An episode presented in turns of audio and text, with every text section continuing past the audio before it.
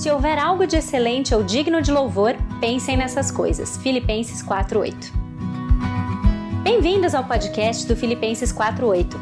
Eu sou a Naná e o meu objetivo é compartilhar sobre a palavra de Deus, que é excelente e digna de louvor, para que ela ocupe o seu e o meu pensamento e molde as nossas ações e o nosso dia a dia.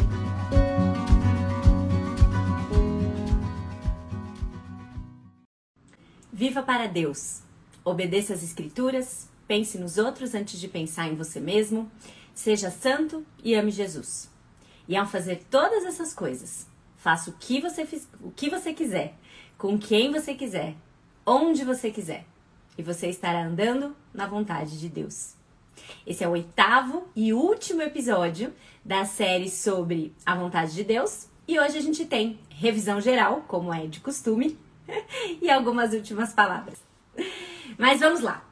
Falemos sobre nosso último episódio sobre a vontade de Deus. E como a gente normalmente faz, é dia de revisão. Então eu vou começar a nossa revisão. E eu devo dizer para vocês que eu fiquei muito ah, feliz e grata quando eu estava construindo a, a revisão zona ontem, porque no fundo, desde o primeiro dia, que é uma coisa que eu também falei quando logo que a gente começou, ao longo dos episódios a gente foi aprofundando ou vendo algumas nuances diferentes, mas em torno de um tema que, de, de, de uma questão, de uma, de uma resposta em relação ao tema sobre a vontade de Deus, que a gente foi vendo repetidamente. Então, quando eu comecei a construir a, a revisão, eu fiquei pensando, falei, puxa vida, a gente foi, foi reforçando o mesmo ponto a partir de algumas, algumas diferenças, mas acho muito legal a gente fazer esse, esse apanhadão agora para ver o quanto realmente é, é, coerente a visão que o Kevin DeYoung apresentou em relação à, à, forma da gente ver a vontade de Deus e o quanto isso, desde o primeiríssimo momento, dos primeiros conceitos que a gente trabalha sobre esse assunto, é, o quanto isso é prático e o quanto isso eu espero que mude a nossa forma de olhar e, e tem mudado a nossa forma de olhar ao longo das semanas, mas que mude mesmo de forma permanente a nossa forma de olhar para esse assunto. Então, vamos lá, em dois meses de lives sobre a vontade de Deus, o que, que teve por aqui? A gente começou entendendo que Deus não é uma bola mágica que a gente chacoalha e consulta sempre que a gente precisa tomar uma decisão. Nós vimos que Ele é um bom Deus que nos deu um cérebro, que nos mostra o caminho da obediência e que nos convida a, a assumir riscos por Ele. Vimos que quando o assunto é vontade de Deus, existem. A, a teologia divide esse assunto em, em dois tipos, se assim a gente pode dizer, de vontade diferente. A vontade decretiva de Deus e a vontade preceptiva. O que, que é a vontade decretiva? É aquela que é uh, que diz respeito aos decretos, diz respeito a, a ah, aos decretos não, para não confundir, que diz respeito àquilo que Deus já decretou, melhor, melhor dizer assim, diz respeito ao que foi decretado por Deus, ou seja, vai acontecer. Não importa o que a gente faça ou tente mudar ou tente se estabanar por aqui, a vontade decretiva de Deus, ela vai acontecer. Isso tem uma ligação direta com a soberania de Deus, com o fato de que Deus é soberano, que ele tem o controle absoluto sobre todas as coisas e que aquilo que ele já determinou que vai acontecer, vai acontecer. E essa vontade, essa vontade decretiva, eu não conheço. Eu não sei qual é. Ela é a sua vontade secreta. E o meu papel diante da vontade decretiva não é me descabelar tentando descobrir para só então tomar uma decisão, mas sim confiar. A gente viu logo no primeiro episódio que existe um equilíbrio entre a soberania, Deus tem tudo sob controle, ele sabe tudo o que vai acontecer, e a responsabilidade humana. Ainda assim, você tem responsabilidade de tomar as, as melhores decisões, você tem responsabilidade pela forma como você age, pelas escolhas que você faz, mas Deus está de uma forma soberana e também, a partir de um certo limite incompreensível, no controle de todas elas. Então, nada que a gente possa fazer escapa do controle de Deus, ainda assim, nós somos totalmente responsáveis por cada decisão que a gente toma. Vontade decretiva, soberania. O que Deus já decretou vai acontecer. Ela é secreta e você confia nela. Se você chegou aqui no andamento dessa série, não, não acompanhou desde o primeiro episódio, é, se você for no, aqui no Instagram, ou se você estiver ouvindo isso, ou estiver no YouTube, a, acessando o Instagram, ou o Facebook do Filipenses 48, você tem ali um quadrinho bem ah, ilustrativo mostrando exatamente essas diferenças entre vontade decretiva e preceptiva. Sobre a vontade preceptiva, ela diz respeito aos preceitos que Deus deseja que a gente siga. Não é aquilo que ele ordenou e determinou que vai acontecer, mas a sua vontade que ele revela para nós. Então a vontade preceptiva, preceptiva não é secreta, ela é revelada. E ele deseja então que a gente obedeça ou siga esses preceitos. Então, se diante da vontade decretiva, que é secreta, eu confio, diante da vontade preceptiva, que nos é revelada, eu obedeço. E quando eu obedeço, eu estou andando segundo a vontade de Deus, porque eu estou seguindo seus preceitos. Muitos dos trechos da Bíblia que falam sobre vontade de Deus estão falando sobre esses preceitos. Conhecer a vontade do Senhor é conhecer aquilo que Ele quer que a gente faça. Só que a gente mistificou isso daí de uma tal forma que a gente está buscando agora uma terceira vontade, que é aquele famoso plano específico que nós precisamos descobrir o plano de Deus para nossa vida. A gente, só que a gente tem que fazer isso às cegas, a gente precisa se virar para descobrir qual é esse plano e aí tomar uma decisão que se você acertou, que bom que você acertou, se você errou, coitadinho, errou, tá fora da vontade de Deus. Plano B, roda o plano B, estilo você decide. E não é assim. Deus tem um plano para nossa vida? Ele tem um plano para nossa vida. Esse plano é específico? É. Mas ele não impõe sobre nós o fardo da gente ter que adivinhar esse plano específico para nossa vida com antecedência. Ele nos garante na sua palavra, deixa eu trazer a palavra aqui. Ele nos garante na sua palavra que ele opera em todas as coisas para o nosso bem e muitas vezes, com muita frequência, a gente só vai entender isso olhando para trás. Às vezes a gente nem aqui vai entender o motivo pelo qual determinadas coisas aconteceram. Por isso que, porque é, não costuma ser uma pergunta muito boa para a gente fazer diante dos sofrimentos e circunstâncias dessa vida. Muitas vezes a gente só vai entender como, como Deus operou, agiu em sua providência em todas as coisas para o nosso bem, e esse bem é nos tornar mais parecidos com Jesus, e, e a gente só vai entender isso olhando para trás. Mas a gente quer olhar e dar sentido para as coisas olhando para frente, já entendendo o motivo pelo qual. Ah, não, pera, então, mas por quê? Por que, que eu vou ter que mudar de cidade então? Não, mas por que, que eu vou ter que enfrentar essa doença? Não, por quê? Por quê? Quero saber por quê. E, e não é bem por aí. Deus tem um plano específico para nossa vida, mas ele não quer que a gente descubra antes de tomar a decisão. E lembrem-se o seguinte, a gente só pode tocar nesse assunto quando a gente já entendeu a diferença entre vontade preceptiva e vontade decretiva. E a gente está tratando, quando fala disso, que a gente não precisa descobrir antes de tomar uma decisão, especificamente das questões que são individuais, que envolvem decisões não morais que a Bíblia não aborda. Decisões morais, nós já sabemos a vontade de Deus. Ela está na sua vontade preceptiva. Nós temos mandamentos, inclusive aqui, ó, em cima. Vira e mexe, alguém me pergunta o que está escrito aqui nos quadrinhos. Esses daqui de cima são os 10 mandamentos. Nós temos já orientações na Bíblia em relação ao que é a vontade de Deus que nós façamos, em relação a uma série de pontos. Mas, é, e está revelado na sua palavra, certo? Vontade preceptiva, preceito, obediência, revelada. Ok. Mas quando a gente está falando de decisões não morais, a gente não precisa ficar batendo cabeça para descobrir e então decidir. Essa foi a essência do primeiro episódio. No segundo, nós fomos confrontados com cinco motivos que nos levam a querer descobrir por que, que a gente quer tanto saber esse plano específico. Por que, que a gente quer tanto conhecer o futuro a qualquer custo para só então tomar uma decisão. E nós vimos que um dos motivos é um motivo muito lícito, a gente quer agradar a Deus. Muitos de nós ficamos presos nessa coisa de preciso descobrir o plano de Deus, porque por um motivo genuíno do nosso coração. A gente quer agradar a Deus, a gente quer dar o nosso melhor, a gente quer fazer o melhor, a gente quer uma vida que tenha um propósito, significado, que Deus realmente vá, vá, vá se agradar daquilo que nós ah, fazemos em serviço a Ele. Mas ah, é uma tolice a gente pensar que para isso a gente precisa ficar descobrindo as individualidades que não nos são reveladas na Sua palavra. Então, o que é um desejo a princípio lícito se torna uma paralisia que não, que não, não faz a gente realizar ou conquistar as coisas. ah, nós somos tímidos, então, diante disso. A gente quer agradar a Deus, e aí o segundo motivo é que nós temos timidez. A gente demora demais para tomar alguma iniciativa, porque a gente está esperando descobrir esse plano específico. Enquanto a gente não descobre, a gente não faz, a gente não vai, a gente não se mexe. Que é o exemplo que a gente viu na semana passada daquele senhor de 91 anos que não fez nada com a vida dele, tentando descobrir a vontade de Deus. O terceiro motivo, que pelo qual a gente quer tanto descobrir, é porque a gente busca o céu na terra. Talvez um dos motivos que eu mais recebi testemunhos e depoimentos de vocês em relação ao quanto ah, muitos de vocês se identificaram especificamente com esse. A gente quer tomar uma decisão e a gente cismou que estar na vontade de Deus significa uma vida sem dificuldade. Então, se a gente opta por mudar de país, chega no outro país, deu tudo errado, a gente acha que a gente está fora da vontade de Deus. Só porque as coisas não estão indo bem.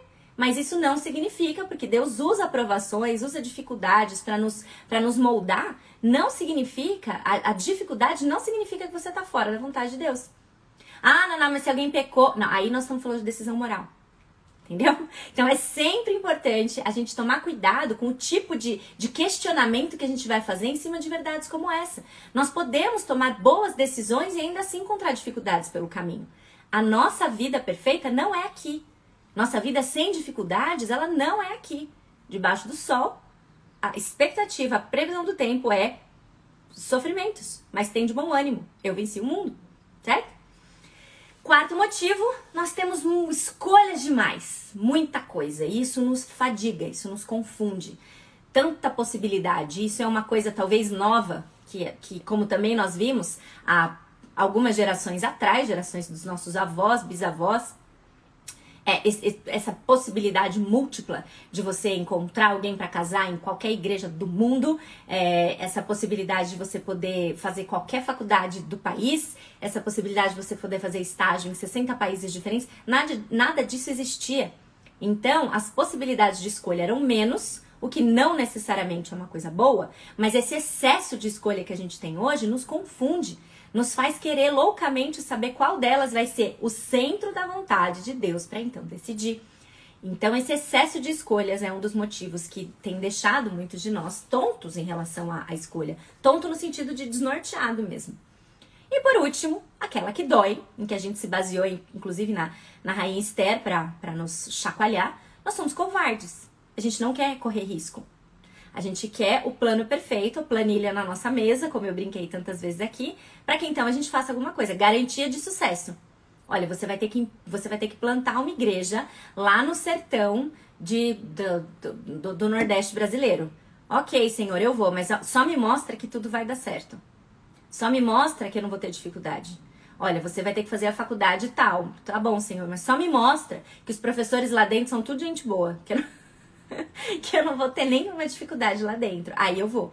A gente não quer correr risco. Então, é, a gente precisa lembrar, diante de todos esses motivos, que Deus tem um plano maravilhoso para nossa vida. Um plano que vai se desdobrar em provações, um plano que vai se desdobrar em vitórias, à medida que Deus vai usando todas essas coisas, essas circunstâncias, para nos conformar à imagem de Jesus. Disso nós podemos ter certeza absoluta. Mas Deus não trabalha dessa forma como a gente gostaria. Deus não opera mostrando o seu plano com antecedência. Às vezes ele mostra em retrospectiva, às vezes a gente entende em retrospectiva, mas com antecedência é muito raro. E se isso nos desespera, nós também vimos que a gente pode confiar. Confiar que o Deus que sustenta o universo com as mãos promete ser o nosso sol, escudo, proteger-nos, nos carregar. Então a gente precisa parar com essa insistência de querer saber o futuro, de querer saber, descobrir se estamos ou não no centro da vontade de Deus, um termo que inclusive não existe, uh, e começar a viver, começar a obedecer aquilo que a gente já sabe, sabendo que Ele conhece o futuro. Porque Ele não assume riscos, nós podemos assumir riscos, porque Ele não se arrisca. E no terceiro dia, a gente avançou para entender qual é o problema com tudo isso. E o que, que tudo isso, inclusive, nos mostra que a gente acredita sobre Deus. Quando nós temos todas essas perspectivas ou vontades de conhecer a, o plano específico de Deus para a nossa vida, quais são os problemas nessa neura nossa? O primeiro é que a gente concentra quase toda a nossa atenção nas decisões não morais. E aquilo que a gente já sabe, a gente não faz. A gente está muito mais preocupado em saber se a gente compra ou não um terreno de esquina do que se, como a gente vai, qual é a melhor forma da gente amar o próximo que vai estar tá no terreno do lado, que não é esquina. A gente se preocupa muito mais em saber qual faculdade é a certa, se você vai estar tá na vontade de Deus se você fizer administração ou veterinária, e a gente se preocupa muito pouco em que tipo de oportunidade de servir a Deus a gente vai ter em um curso ou em outro. Então, essa abordagem faz a gente concentrar a nossa energia nesse, nesse tipo de decisão, que na verdade deveria fluir com muito mais facilidade no coração de alguém que trilha o caminho da sabedoria, como a gente viu alguns episódios para frente depois. Essa abordagem também sugere que a gente tem o Deus traiçoeiro, é aquele Deus que jogou a gente num labirinto, trancou, jogou a chave fora e falou: boa sorte. Vocês estão entregues, descubram só tem um caminho, só tem uma saída. E se você errar, você tá perdido. Se você errar, você tá perdido. Deus não é assim. Deus não é assim. Então a gente vai desconstruindo algumas coisas que talvez lá dentro a gente ainda acreditasse sobre a vontade de Deus, como consequência dessas, dessas crenças que a gente tinha, a gente coloca Deus numa posição que não pertence a Ele em absoluto. Ela encoraja uma preocupação com o futuro, porque você precisa conhecê-lo, porque se no futuro alguma coisa der errado, isso é um reflexo direto da decisão errada que você tomou. E ela nos esquiva da nossa responsabilidade de iniciativa. Lembra da menininha que terminou o namoro com o cara falando que foi o Espírito Santo que falou pra ela que não era pra, pra namorar? Muitas vezes a gente usa isso como escudo, coitado do menino, se é o Espírito Santo falando, quem sou eu para insistir, né?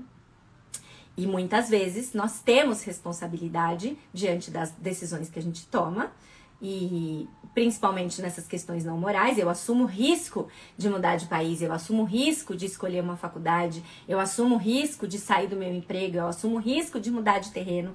Ah, e a gente precisa enxergar dessa forma. Deus é soberano e nós responsáveis. Deus é soberano e nós somos responsáveis. E isso também nos esquiva de, da nossa própria iniciativa. Ah, eu não vou, eu só vou. E aí, o chavão, se Deus abrir a porta. Então, se ele não abre a porta, eu não saio do lugar. É a história do, do, do senhorzinho que morreu afogado, levado pela correnteza, que tava esperando, tava esperando, esperando e não fez. Então é complexo, é uma coisa que parece boa, que parte, surge de um desejo lícito de agradar a Deus, vai levando a gente para lugares muito perigosos. E a gente fica preso naquele beco sem saída do subjetivismo, que a gente reforçou na semana passada. O que, que é esse beco sem saída dos nossos sentimentos? A gente fica à mercê dos nossos sentimentos para tomar decisão. Então, se eu sinto paz, eu faço. Se eu não sinto paz, não é para eu fazer. É, se, eu, uh, se, se, eu receber um sinal, se me for revelado em sonho, se Deus abrir a porta, Deus fechou a porta, e aí vai. E aí a gente não, não faz. Então, nesses três primeiros episódios, a gente meio que constatou o problema e também viu as formas de o, o quão perigoso e quão danoso essa abordagem que entrou geral no meio cristão é, pode, pode fazer, pode ocasionar pra gente. E aí, no quarto episódio, a gente começou uma transição a gente foi entender claramente que a decisão mais importante que a gente toma, virou até prato bonito que eu tenho na minha casa agora, a decisão mais importante que a gente pode tomar é a decisão diária de viver para Cristo e de morrer para nós mesmos. E essa é, sem dúvida, a vontade de Deus para nossa vida. A gente entendeu com isso, então, qual é o esforço que vale a pena perseguir. Que não é essa bateção de cabeça para descobrir algo que Deus não quer nos revelar, mas o que realmente importa. O que, que realmente importa para viver a vontade de Deus? A Bíblia nos traz. Viver uma vida santa, separada, viver em oração constante, com um coração grato. A vontade de Deus para nós é que a gente cresça à semelhança de Jesus Cristo, fazendo o que a gente quiser, da forma que for. Vontade de Deus para nós é que a gente cresça à semelhança de Jesus Cristo. Deus promete orquestrar todas as coisas para o nosso bem, para que a gente seja conformado à imagem de Jesus. Romanos 8, 28 e 29 nos traz essa verdade. Mas, o que acontece muitas vezes, é que a gente não confessa em voz alta, mas parece que isso é uma vida meio chata, assim, tipo, ah, você conformado à imagem de Jesus, é isso? Então a gente se perde nos assuntos dessa vida e fica dando cabeçada.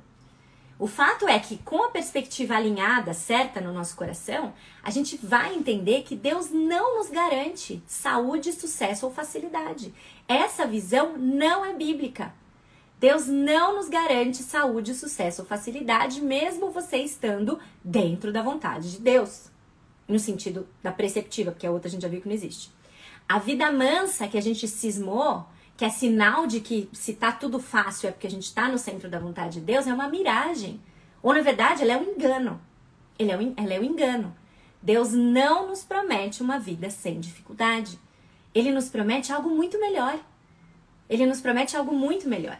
Ele promete transformar cada um de nós em pessoas amorosas, puras e humildes, igual Jesus. Então, isso seria o mesmo que dizer, nas palavras do Kevin DeYoung, que a vontade de Deus para nós é que a gente seja feliz e santo em Jesus. E aí, com essa perspectiva, esse alvo e essa, essa visão, que a gente deve ir para a vida e fazer alguma coisa e tomar atitudes. Vai lá, aceita o pedido de namoro do rapaz. Vai lá, pede a menina namoro, desde que vocês não estejam em julgo desigual, desde que vocês realmente gostem da companhia um do outro, os pais aprovam, enfim, vai lá, faz alguma coisa. Vai lá e entra na faculdade. Escolhe o emprego que você quiser, desde que não seja algo perverso, né?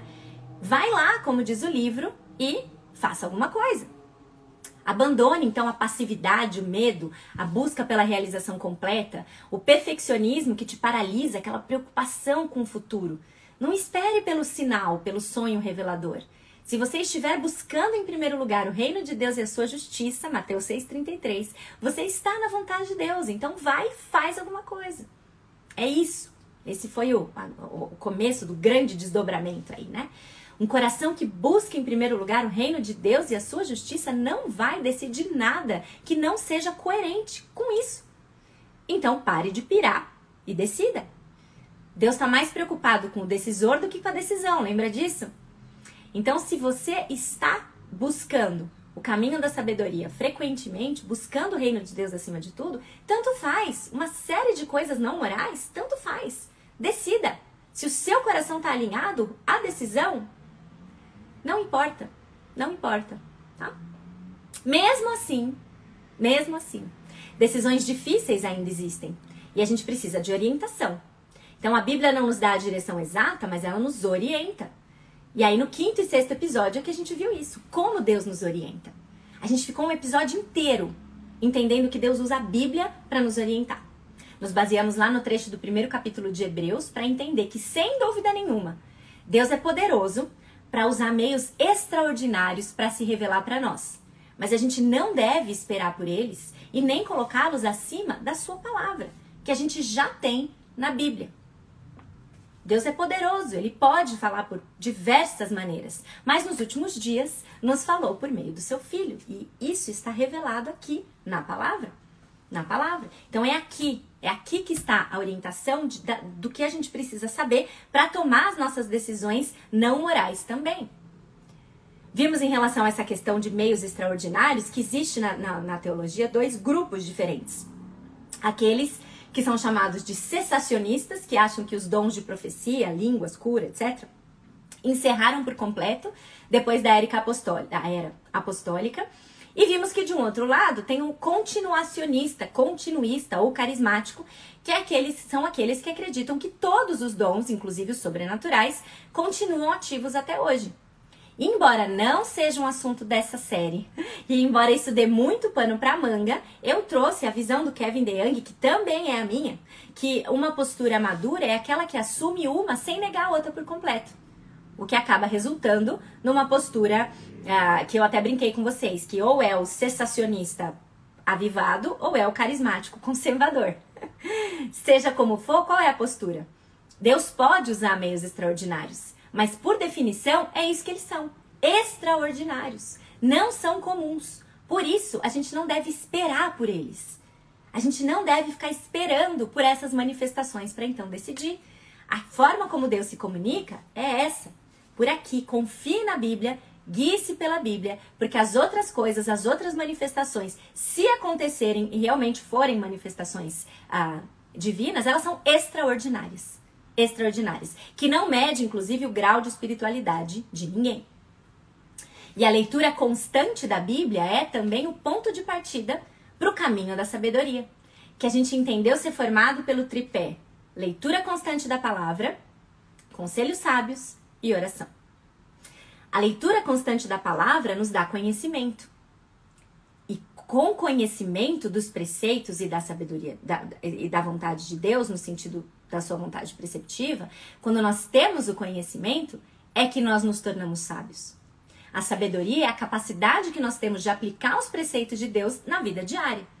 E aí a gente viu aquilo que, que, que é, uma, é um clássico aqui do Filipenses. Como que a gente vai pedir sabedoria se a gente não tem conhecimento dos preceitos? Então, muitas vezes a gente pede sabedoria, mas o que falta para nós é conhecimento. A leitura constante da palavra nos coloca nesse caminho de ter o conhecimento e de conhecer os seus preceitos cada vez mais. E isso é um estilo de vida. Não é só, puxa, apareceu uma decisão difícil, deixa eu ver o que a Bíblia diz. Isso é leitura constante e diária. Adquira o conhecimento para então pedir sabedoria. E quem vai dar sabedoria para nós? Deus dá. Tá escrito lá em Tiago. Peça, Deus dá. É por isso que nós oramos. É, é para isso, por motivos assim que nós oramos. Porque se a gente já aprendeu que não é para eu pedir que Deus revele o seu plano específico para mim, qual, Senhor, qual faculdade devo cursar e etc. A gente ora por iluminação. A gente ora por sabedoria. E a gente ora por coisas que a gente já sabe que são da vontade de Deus. Essas são as coisas específicas que a gente tem que orar. Não fazer igual a menina, fechar o olho e falar, Senhor, quando eu abrir o olho, que o homem da minha vida esteja na minha frente, eu vou obedecer. E ela abre o olho e, ai, e agora? O que eu faço? Não, não, eu tava brincando. Né? E por último, os conselhos sábios. Deus, Provérbios traz várias orientações acerca da sabedoria que existe na gente pedir sabedoria, ah, da gente pedir conselhos sábios. Então, pessoas mais maduras, pessoas que já viveram situações semelhantes às nossas, são boas fontes de conselhos sábios e que vão nos orientar também de acordo com a palavra. A gente não faz isso só quando a gente tem que tomar uma decisão, mas isso tem que ser um estilo de vida para nós. E aí, depois disso, se a nossa vida é marcada por uma vida constante de leitura da palavra, de ouvir bons conselhos e de orar frequentemente, a gente toma uma decisão. Faz o que nos parecer melhor. Como Kevin DeYoung diz muito bem também, tome uma decisão e não espiritualize demais. Faça alguma coisa. E durante esse processo de discernir o melhor caminho para seguir, cuidado para não usar algumas ferramentas de forma péssima e cair na lama ou na bagunça dessa coisa toda de vontade de Deus. Esse foi o nosso último alerta da semana passada. Cuidado com as portas abertas, portas fechadas, o quer um sinal daqui, um sinal dali, a, a, os versículos bíblicos aleatórios que a gente abre e, e fala, vamos ver qual é a orientação que, que existe para hoje aqui, e as impressões. Porque tudo isso, ah, se usado de maneira correta, isso tem o seu lugar na vida cristã. As portas abertas, nós vimos, elas são boas oportunidades para nós fazermos o bem. Algo muito parecido com, com a lã é a gente traçar algumas metas tangíveis para que se a gente alcança, a gente dá um próximo passo. Teve alguém que teve dúvida nessa parte na semana passada e é mais ou menos o seguinte. Ah, eu vou, vou dar de novo o exemplo da maratona. Eu quero correr uma maratona de 42 quilômetros. Não sei se eu vou dar conta. Então, o que é uma coisa prudente que eu faço? Eu vou me inscrever para uma corrida, nunca corri na vida, quero correr uma maratona daqui dois anos. Como você começa? Você precisa começar a correr, fortalecer o seu joelho, certo? E aí você fala, eu vou fazer o seguinte, eu vou me inscrever para uma prova de 5 km. Se eu conseguir terminar, aí eu tô no jogo, eu vou entender que, beleza, 5 km, 5 km. Aí eu vou me inscrever para uma de 10. E aí se eu concluir a de 10, eu me inscrevo para uma meia maratona. E aí se eu dei conta de 21 quilômetros, aí eu acho que eu tô pronto. Entendeu? Então, é diferente da gente ficar pedindo sinais, mas a gente vai traçando metas que, se a gente alcança essas metas, a gente vai entendendo que a gente está pronto para o próximo passo. Não é pedir sinal, é pedir um. Eu tenho um ponto ali. Se eu chegar nesse ponto, eu vou entender que eu consegui um pouquinho mais. É diferente. É diferente. E é sábio. Os versículos que a gente usa de forma uh, aleatória, a gente precisa sempre lembrar que eles precisam ser interpretados dentro do seu contexto. E os sentimentos, que muitas vezes norteiam as nossas decisões, são coisas boas.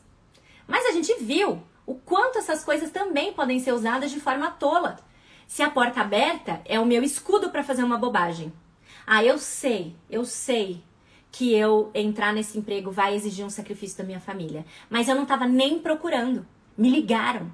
Só pode ser de Deus. Só pode ser uma porta aberta. Cuidado, às vezes a gente usa como escudo para a gente fazer bobagem a facilidade de você ir para um caminho. Ah, vimos também o exemplo de Jonas, que já tinham me mandado no direct, né? Jonas dormiu profundamente dentro do barco da tempestade é, quando ele estava fugindo de Deus. O barco estava lá, porta aberta, tá aqui. É só entrar e fugir.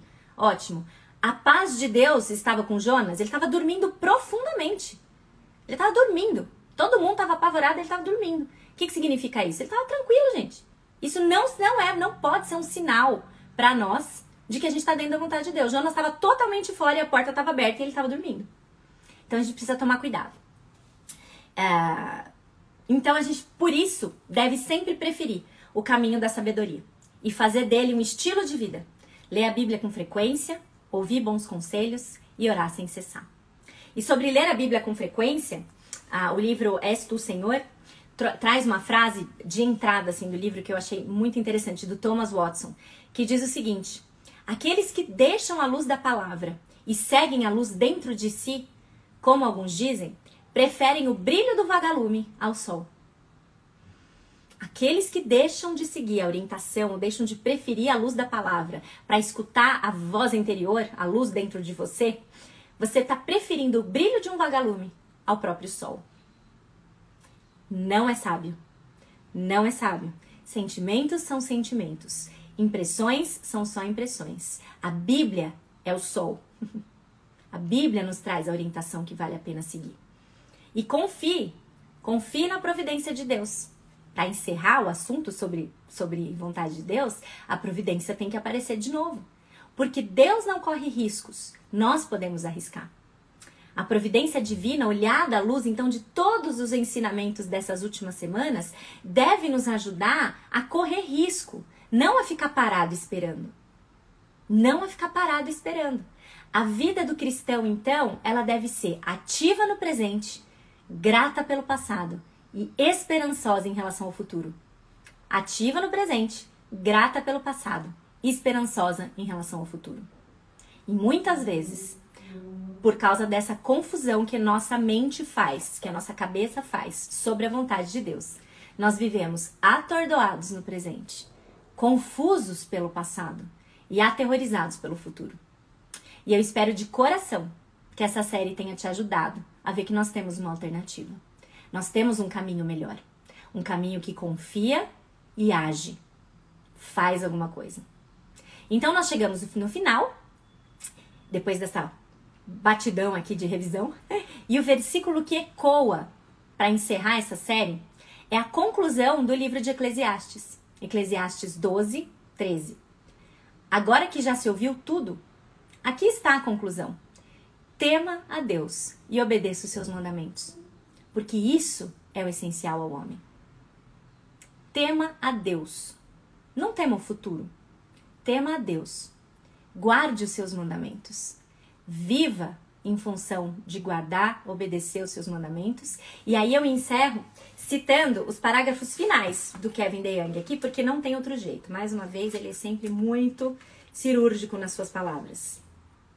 A vontade de Deus para a vida, para a sua e para a minha, é mais simples, mais difícil e mais fácil do que a gente costuma pensar. É mais simples porque não há segredos que nós precisamos descobrir. Não há aquele caminho que nos cabe descobrir para então agir.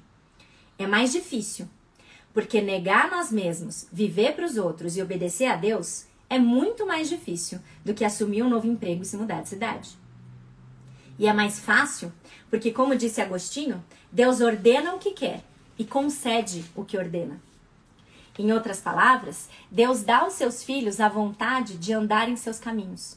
Não por meio da revelação de uma série de próximos passos imersos em sombras, mas dando-nos um coração que se deleita com a sua lei. E o fim da questão, então, é essa: viva para Deus. Obedeça as Escrituras. Pense nos outros antes de pensar em você mesmo. Seja santo e ame Jesus. E ao fazer todas essas coisas, faça o que você quiser, com quem você quiser, onde você quiser. E você estará andando na vontade de Deus. Amém? Assim nós encerramos a série sobre a vontade de Deus. Eu confesso que, mais uma vez, a minha vontade, eu falo isso sempre no clube, vontade de acabar, ainda mais que eu acabei citando o livro, jogar ele pro alto, assim, tipo, uh, tipo, bem esquema, formatura, formamos. Terminamos o assunto. Ah, quero agradecer vocês de coração que ficaram aqui ao longo de toda essa série, os oito episódios. Se você chegou depois, volta para ver desde o começo. As, os episódios estão sempre gravados, estão aqui no Instagram estão no YouTube, Spotify, Deezer, você tem acesso a tudo isso. Quero agradecer pelos muitos depoimentos e testemunhos que vocês trouxeram ao longo dessa série, falando comigo pelo direct, falando comigo por todas as formas possíveis. Ah, agradeço as perguntas que surgiram. Quero dizer também que eu procuro responder todas, mas algumas acabam passando e eu já peço desculpa se eu deixei passar alguma. Ah, e acredito que nós pudemos juntos crescer bastante neste assunto. É, o que, que eu quero fazer para vocês? Sei, acabei de ver que apareceu de novo a pergunta aí dos livros e eu vou indicar todos eles de novo. Tô vendo algumas pessoas que acho que chegaram depois aqui. Olha só. Este aqui é o livro que foi o livro base base mesmo. Faça alguma coisa do Kevin DeYoung, ok? Faça Alguma Coisa, do Kevin DeYoung, editora Cultura Cristã. Se não me engano, gente, aliás, é verdade, como é que eu esqueci de falar isso? Me parece que o site da Cultura Cristã está com 60% ou um desconto enorme na maioria dos livros. Então vejam lá se esse livro está disponível lá na Cultura Cristã.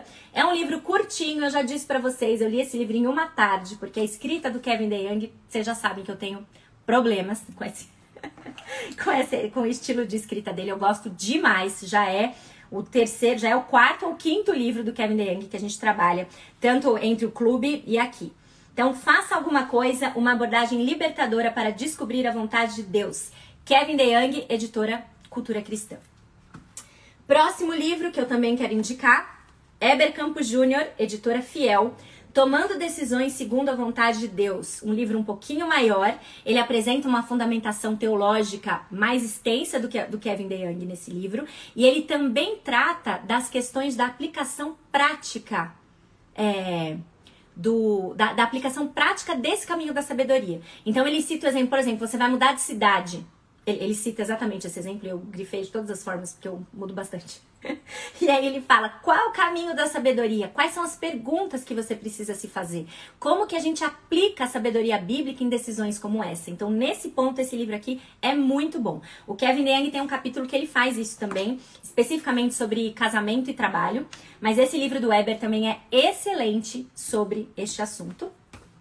E por último, esse livro aqui, que eu entendi que é um pouquinho mais difícil de encontrar, mas é um livro que usa, é, ele faz uma análise muito boa daqueles trechos bíblicos que normalmente dão confusão pra gente quando o assunto é a vontade de Deus. Então ele trabalha isso de uma maneira bastante interessante e tem uma perspectiva completamente alinhada com esses dois. Então são esses três livros que eu recomendaria. Naná, quero estudar mais sobre a vontade de Deus. Tem esses três aqui para você, tá bom? Muito bom. Esse S do Senhor foi escrito pelo Gary Gilley e a editora a editora Princípios, certo? Muito bem. Então é isso. Eu vi algumas pessoas me perguntando sobre a próxima série. Então presta atenção. Vai sair em breve já a divulgação da, da nova, mas a gente tem alguns compromissos antes. É, então presta atenção aí, anota aí. A nossa próxima série de lives, ela vai começar no dia 27 de abril. 27 de abril, na quarta-feira, mas vai ser à noite. Por que, que essa série vai ser à noite? Naná, socorro, sete e meia, despertador já toca. Vai ser à noite. Por sete quartas-feiras, sete temas dentro da ideia maior que se chama Conhecê-lo mais para amá-lo mais. Conhecê-lo mais para amá-lo mais. Deixa eu só dar aqui uma pausa. O pessoal entrou na cultura cristã e já viu que o Faça Alguma Coisa está disponível por R$ 12,80. Então, você pode, se você você tem permissão para fazer duas coisas ao mesmo tempo, me escutar enquanto você compra o livro. Vai lá e aproveita, tá bom? Fecha parênteses. 27 de abril, sete quartas-feiras, então. O, nosso, o tema da nossa série, então, é esse: Conhecê-lo mais para amá-lo mais. Se você é do clube, você viu isso oito semanas seguidas comigo na leitura de Manso e Humilde. À medida que nós conhecemos mais sobre quem Cristo é, nós também vamos amá-lo mais. Mas diferente do foco que a gente viu em a Manso e Humilde, a gente vai falar sobre disciplinas espirituais. Como nós conhecemos mais? Para então amá-lo mais. Então a gente vai falar sobre estudo bíblico e leitura bíblica, vamos falar sobre oração, vamos falar sobre memorização, sobre leitura de bons livros cristãos, sobre leitura em família e sobre o valor de boas amizades na nossa na nossa caminhada. Sete quartas-feiras, por que à noite? Porque vão ser sete convidadas, uma por semana. Primeira vez que eu faço uma série desse tipo, em que cada semana eu vou ter uma convidada diferente, convidadas muito especiais que aceitaram de bom grado estar aqui com a gente. Então vai ser à noite, 8 e meia da noite, a partir do dia 27 de abril, uma convidada por semana, um tema por semana. O próximo livro não é manso e humilde, o próximo livro não tem. Porque são lives com convidadas, eu não vou partir de um livro base, mas a cada semana Todas as convidadas trarão para nós indicações de livros que são boas leituras para aquele tópico específico, certo? Então é isso. Isso é um spoiler para você. Divulgação oficial em breve, mas já guardem essa data. Como sempre, é, todos os episódios vão ficar gravados, então se você não é do time da noite, você vai poder assistir depois sem problema nenhum. A partir do dia 27 de abril, 8 e meia da noite, conhecê-lo mais para amá-lo mais, Naná e convidadas. tá bom? E daqui a pouco vocês já vão saber quais são. Só dou uma dica que algumas das convidadas estão aqui hoje, nesta live. E antes disso, outro aviso. Dia 13 de abril, semana que vem, quarta-feira da semana que vem, aula inaugural do Clube Filipenses 48. O livro é Ainda Melhor que o Éden, 9 horas da noite, aula inaugural do clube. Naná, o que, que é esse negócio de aula inaugural que eu sou nova aqui? Aula inaugural é uma aula em que eu explico para vocês sobre o novo livro, fazendo uma introdução sobre ele e também fazendo não só falando especificamente sobre o livro, mas sobre o tema que circunda esse livro uh, de uma forma mais ampla, para que você que é do clube possa se animar com a leitura, para você que não é do clube possa aprender com a gente sobre a próxima leitura e eventualmente decidir que, puxa, gostei desse tema, preciso desse tema, gostei desse livro, vou entrar. E aí você entra. Na aula inaugural, ninguém precisa ter lido nada do livro ainda. Então, se você é nova no clube, está um pouco ansiosa em relação a, puxa, já tem a próxima e como é que eu entro e tal, é só chegar. aula zero se chama zero porque não precisa ter lido nada. Normalmente, inclusive, para tranquilizar o coração de vocês. Eu só disponibilizo o cronograma de leitura depois da aula zero. Para todo mundo falar, puxa, eu realmente não preciso ter lido nada ainda. Não vou estar tá perdendo matéria, não vou estar tá atrasada, nada disso, tá bom? Sim, essa aula ela é aberta para pessoas do clube e para quem não é do clube. É só chegar e é aqui no Instagram. As aulas do clube elas não acontecem no Instagram, mas a aula zero ela acontece aqui. Então, próxima quarta-feira, a aula do clube normalmente é quinta, mas quinta da semana que vem vai estar tá todo mundo comendo chocolate, indo viajar, sei lá o quê. Então, na quarta-feira, 13 de abril, 9 horas da noite, aqui no Instagram. Vocês também vão ver, vou fazer barulho no feed, nos stories. Mas vem com a gente para a próxima leitura do clube para a próxima aula inaugural, para conhecer um pouquinho mais. Ok? 13 de abril, aula inaugural. 27 de abril começa a nova série de lives. E em maio, aguardem o Filimamos. Filipenses para mães vai sair, mas isso aí é assunto para depois. Por enquanto, só saibam, vai sair, segura, vai sair. 13 de abril eu te espero na aula do clube. 27 de abril à noite, conhecê-lo mais para amá-lo mais. Deus abençoe vocês. E vamos que vamos. Até a próxima. Obrigada pelo carinho de sempre. E até. Tchau, tchau.